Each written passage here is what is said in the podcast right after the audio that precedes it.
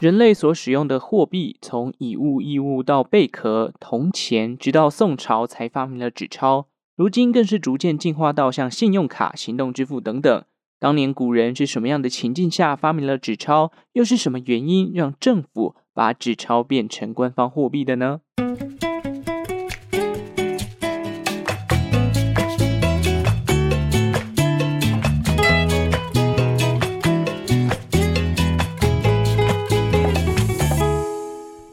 生活周遭的历史大小事，欢迎收听周报时光机，我是主持人派翠克。先祝福大家扬眉吐气，兔年行大运，身体健康，平安快乐哦。随着这个年纪的增长呢，即将迈入三十岁了，对于过年的看法真的会有一点点开始改变。以前是等着领新钞，现在也会是等着领新钞，只是一个是领别人发的新钞，一个是在 ATM 前面领自己的新钞去发给别人哦。不知道大家会不会刻意去换新钞来包红包给父母或子女啦？虽然说都是钱，但新钞感觉起来就是比较香嘛，对不对？今年还有看到说有银行业者推出什么有新钞味道的口罩，听起来很潮诶，有没有感觉就是可以一直闻到新钞的味道？但是想买的人，我觉得你可以冷静一下，你是想要没有味道的纸钞呢，还是充满新钞味道的口罩？我是宁可拿这个没有味道的纸钞啦。好了，为什么讲一堆纸钞的事情呢？那是因为过年前有一个新闻啊，大家不知道有没有看到？就是有人在制作假钞，编号 HR 四八四二六八 XD 的千元假钞，那现在是流窜在台湾各地了。那这让我有了一集的灵感，所以今天呢，要来跟大家分享一下这个纸钞的起源。当然呢，我们也要来讲一下这个制作假钞犯罪的故事。最后再来跟大家分享一下，哎，台湾官方的这个分辨假钞的教学有哪些？究竟你我现在都爱的纸钞，它的起源故事是什么呢？在正式进入主题之前呢，别忘了追踪周报时光机的 IG 哦，连接就在下方的资讯栏。讲到纸钞的发明，我们得把时间推回到中国北宋时期的四川地区。在纸钞出来之前哦，市面上流通的货币都是以铜钱为主。那要打造铜钱，自然需要用到大量的铜矿。然而，整个北宋领土的范围其实非常非常的大。加上周边各国啊，包含当时的日本、东南亚地区的暹罗等地，都会来北宋买东西。要让铜钱四处流通，其实不是一件容易的事情。毕竟，如果铜矿开采的不够多，那就不足以供应市场所需的数量了。而在四川地区，就面临到铜钱不够使用的困境。因此，当地还有另一种货币，就是用铁炼成的铁钱。铁钱其实，在北宋之前呢，就流通于四川了，是当时前一个朝代五代十国的后蜀所发行的。就在北宋把后蜀给灭掉之后呢，铜钱就慢慢的从四川撤回到了北宋的首都。四川当地呢，就多半使用铁钱来进行消费。那要比较铜跟铁的价值，想必是铜大于铁的嘛。据说十枚的铁钱才能换一枚铜钱。那大家就可以去想象啦，你在四川买东西有多不方便。铜钱已经很难拿到了，但是铁钱又非常的重。你能想象你到外面去吃一餐的话，要带一百个一块钱的感觉吗？所以四川当地有些商家啊，为了解决携带铁钱不方便的问题，就发展出了帮忙保管铁钱业务的工作。这个业务一出来啊，替要花大钱买东西的人解决了很多的麻烦。那这个铁钱托管的单位呢，这个商家就叫做交子铺户。作业流程大概是这样哦。比如说，我今天跟这个交子铺户说，哎，我要寄放这个一千块的铁钱在这边。那铺户的人呢，就会用一张树皮做成的纸给我，上面会写上我寄放的总额，哎，一千块铁钱，然后交给我。这张纸呢，就称之为交子。等到我要用这笔钱的时候呢，拿着这张胶子哦，来到胶子铺户，就可以依照这张树皮上面的金额领回现金，但前提是要扣三趴的手续费。有没有很像我们现在的这个领款单或是存款单的概念呢？顺带一提，当时的货币单位是一铜钱代表一文钱，一千个文钱代表一贯。所以你看，如果你想要买售价一贯的东西，等于说你要准备一千个铜钱嘛。那一千个铜钱乘以十就是一万个铁钱，哎，真的是崩溃哦！你算铁钱如果一个十公克，一万个要多重啊？是不是？所以带一堆东西出去又重，然后又没有很多的价值，真的会让人家觉得很崩溃啦。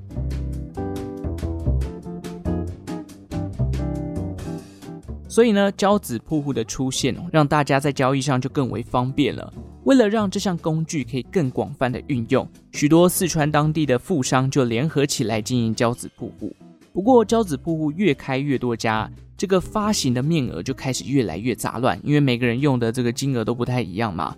那有些商人甚至尝到甜头，发现，哎，大家都来我这边兑换交子，那我就故意发行一堆。但事实上，他可能没有对应到那么多的铁钱。后来人家都跑来跟他领钱的时候，这个商家就给不出来，因为他没有那么多铁钱嘛，就就造成了我们现在所说的这种挤兑风暴，导致四川当地收到很多百姓的投诉，说，哎，那家交子铺户，哎，原本给我一张一千块的面额，我在里面存了一千块，结果现在拿不回来，只拿到一百块，根本就在坑我钱，根本就是诈骗集团嘛。所以当时呢，四川就有一位高官叫做张勇，他发现，哎，民间出现这种很多被坑钱的这样的问题哦。于是他就专门点名了四川当地十六位的富商，让他们有这个四川当地交子铺户的特许经营权，并且禁止民间私自发行交子。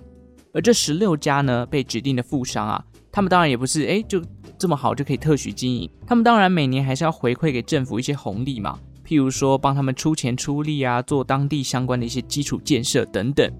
所以发行的交子在官员的介入之下，就变得比较有公信力了。而且还有这个官印啊，难以模仿的图案等等，以及每一家交子铺户他们专属的一些记号啊。久而久之呢，这些交子啊，在市面上的交易就越来越常被利用到了。也随着发行的数量越来越多，渐渐的，大家就习惯用交子去交易了。毕竟带一张纸跟带一百个铁钱来讲，你比较想带哪一个？当然是带一张纸钞就好了嘛。不过最终交子啊。还是这个在富商的贪念之下给爆炸了？为什么呢？举一个情境给大家听听看哦。这个交子瀑布里面啊，原本有一百贯的这个准备金，结果今天早上呢，有一个年轻人到交子铺户存了十贯，换到了一张面额十贯的交子。到了下午又来了一个中年人，他用一张面额十贯的交子把钱领出来了。这样一来一往，虽然有存钱也有给钱，但这基本上这一百贯的准备金是没有动用到了嘛。那等同于是哎，有闲钱了嘛？所以有些富人想说，哎，反正我这个准备金里面有一百贯，每天就这样来来去去，准备金都没有动用到，放在那边也是放着，不如把这些钱拿去置产或拿去投资，等于是超额使用他的这些准备金。结果等到真的有一天急需用钱的时候，百姓又来兑换，又发生刚刚前面提到的挤兑风暴，所以问题又再次出现了。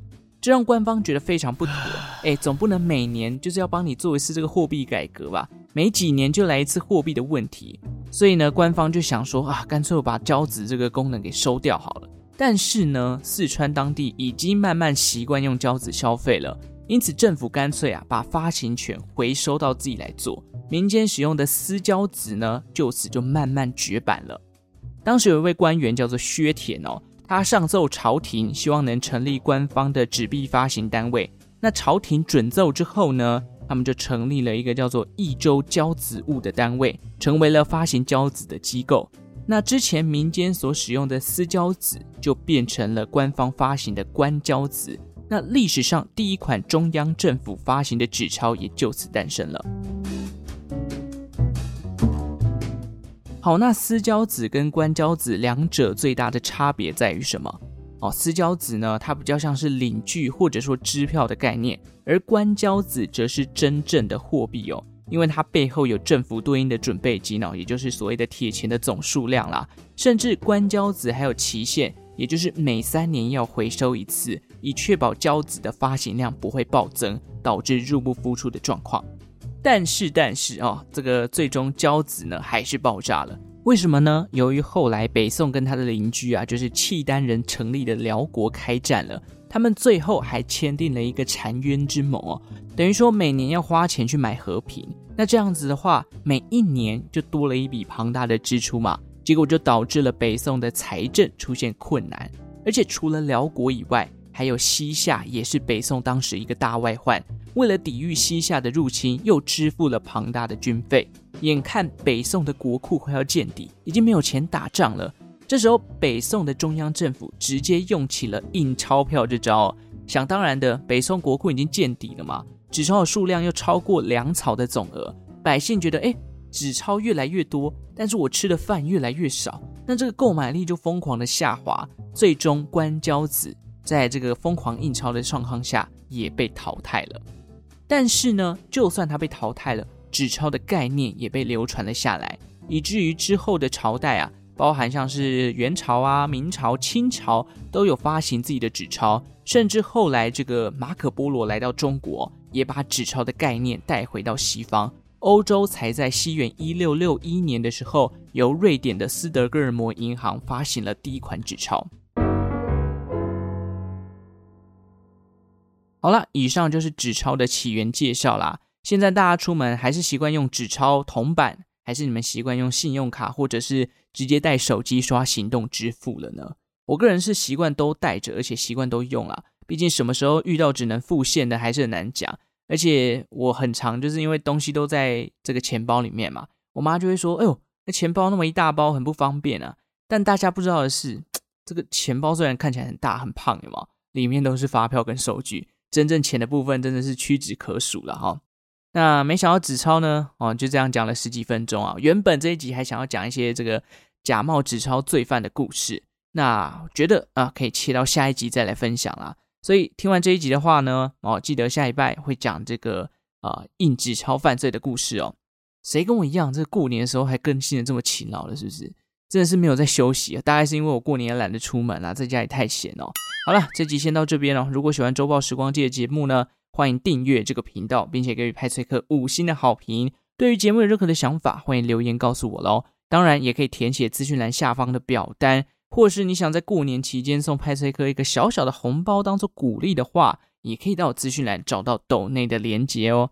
最后，感谢正在收听的你，为我创造了一次历史的收听记录。我们就下次再见喽，拜拜。